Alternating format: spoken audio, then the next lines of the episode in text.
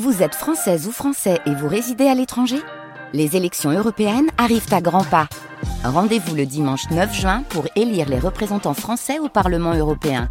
Ou le samedi 8 juin si vous résidez sur le continent américain ou dans les Caraïbes. Bon vote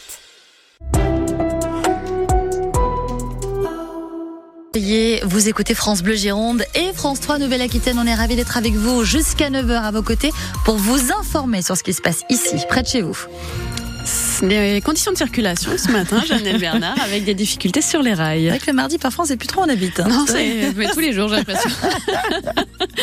bon, ce matin, en effet, c'est un peu la galère si vous devez prendre les TER dans la région Nouvelle-Aquitaine. Circulation des trains interrompue, donc entre Coutras et Angoulême, en raison d'un train de marchandises qui est tombé en panne vers Parcoul. Donc, euh, c'est une circulation qui devrait reprendre aux alentours de midi. Voilà ce que nous dit le réseau TER Nouvelle-Aquitaine ce matin. Donc, attention si vous êtes concerné.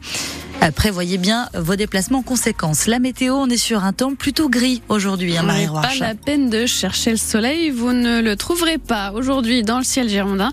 Il fait frais ce matin, 4 à 6 degrés au réveil, un peu plus doux cet après-midi avec jusqu'à 12 degrés sur le bassin d'Arcachon ou le sud Gironde, 11 degrés au Verdon-sur-Mer et à Libourne. Après Paris, Bordeaux pourrait aussi bientôt faire la chasse aux SUV dans ses rues. Ces grosses voitures aux faux airs de 4x4 trop polluantes, trop grosses. Dimanche, les Parisiens ont voté en faveur d'une forte hausse de la tarification du stationnement pour ces SUV. Leurs propriétaires devront payer jusqu'à trois fois plus cher pour se garer. Avis aux Girondins, au volant de voitures du même genre. Vous devriez y passer dans un avenir pas si lointain, Laetitia Evelyne. Oui, Pierre Urmic en parlait déjà pendant ses vœux à la presse le mois dernier. C'est un projet auquel nous sommes très attachés et nous aurons, je peux vous dire, à Bordeaux, une euh, politique de tarification du stationnement différenciée selon les poids des véhicules. Je ne peux pas vous donner la date, mais bon, ça se fera. Tout ce qu'on sait, c'est que ce ne sera pas avant le printemps.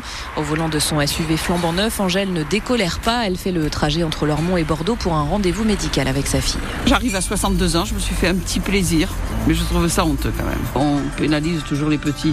Les grands, ils n'en ont rien à faire. Ça va pas leur coûter. Hein.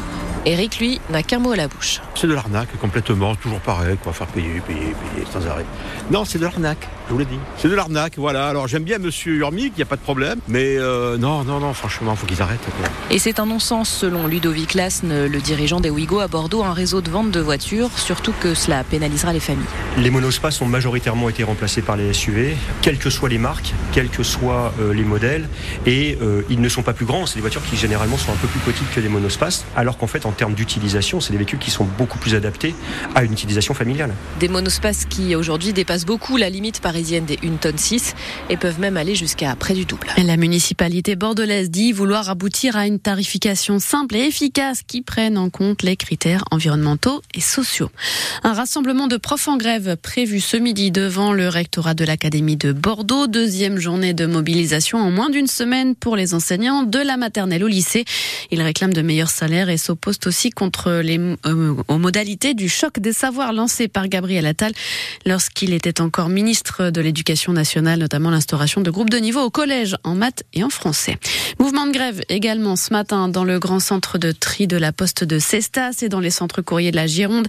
Les postiers sont appelés à se mobiliser pour obtenir 400 euros net par mois d'augmentation de salaire. La direction leur propose une hausse de 2,5% dans le cadre des négociations annuelles très loin, trop loin selon les syndicats du niveau de l'inflation. Déjà deux semaines au port pour les bateaux de pêche d'Arcachon. Privé de sortie en mer depuis le 22 janvier, le début du mois de la pêche au filet dans le golfe de Gascogne.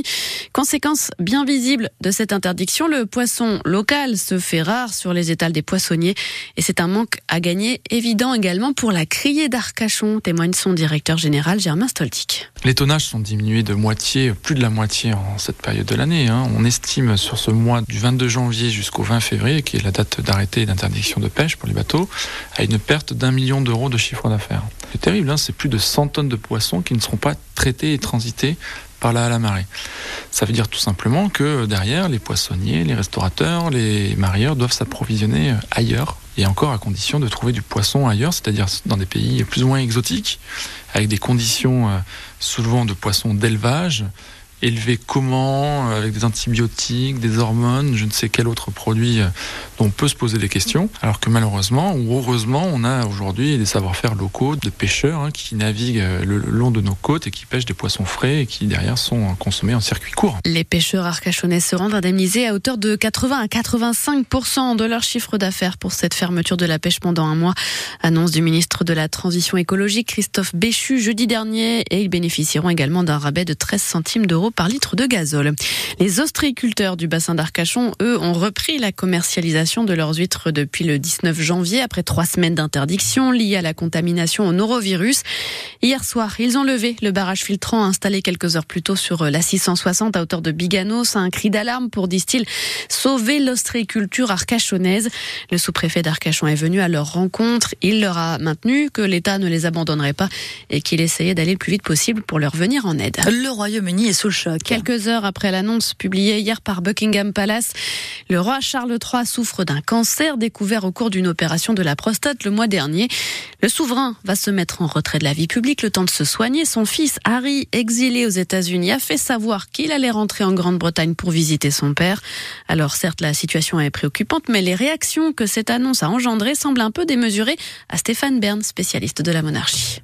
Ce qui est inquiétant, si vous voulez, c'est la manière dont le public britannique a réagi. Vous pensez que les débats à la Chambre des communes se sont interrompus pour que le Parlement fasse une communication de soutien au roi, que le Premier ministre, le Premier ministre écossais, le Premier ministre gallois, la nouvelle Première ministre euh, du Sinn Féin, euh, euh, Michel O'Neill, fasse un communiqué, que Boris Johnson exprime le, soutien de tout le peuple britannique, les chaînes info en, en continu outre-Manche, et puis Joe Biden qui dit qu'il s'inquiète pour le roi et qu'il va l'appeler, alors que le roi continue à exercer son pouvoir, il n'y a pas de vacances du pouvoir. Certes, il réduit ses apparitions publiques et c'est la reine Camilla qui va suppléer, de même que le prince William a annoncé qu'il allait reprendre un certain nombre d'activités de son père. Il y a là, comment dire, une dramatisation qui peut-être n'a pas lieu d'être. Charles III a reçu des messages de soutien du monde entier, du président américain Joe Biden au chef de l'État français Emmanuel Macron qui lui souhaite un prompt rétablissement. En France, François Bayrou n'écarte plus un retour au sein du gouvernement. Le patron du Modem, interrogé hier soir sur France 2, après sa relaxe dans l'affaire des assistants parlementaires de son parti. Le maire de Pau a pointé un grand trouble au sein de l'éducation nationale après les polémiques autour de la ministre actuelle Amélie Oudéa-Castéra.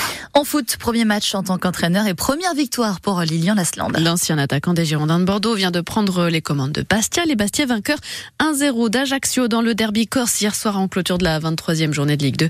Bastia 16e au classement à deux points des Girondins de Bordeaux, 13e. Et puis le foot ce soir, c'est le début des huitièmes de finale de la Coupe de France.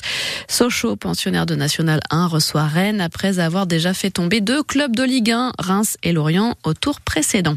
Et puis en rugby, Nicolas Deporter a rejoint le 15 de France à Marcoussis hier. Et le jeune trois quarts centre de l'UBB, auteur de l'essai victorieux à Toulon dimanche, se prend à rêver d'une première sélection sous le maillot bleu. On y croit, on espère surtout, nous disait hier soir dans 100% UBB son père, Alexandre Deporter. Ce sera peut-être euh, dès samedi à Murrayfield pour le deuxième match du tournoi des Six Nations face à l'Écosse. Ce 100% UBB est à réécouter, bien sûr, sur FranceBleu.fr.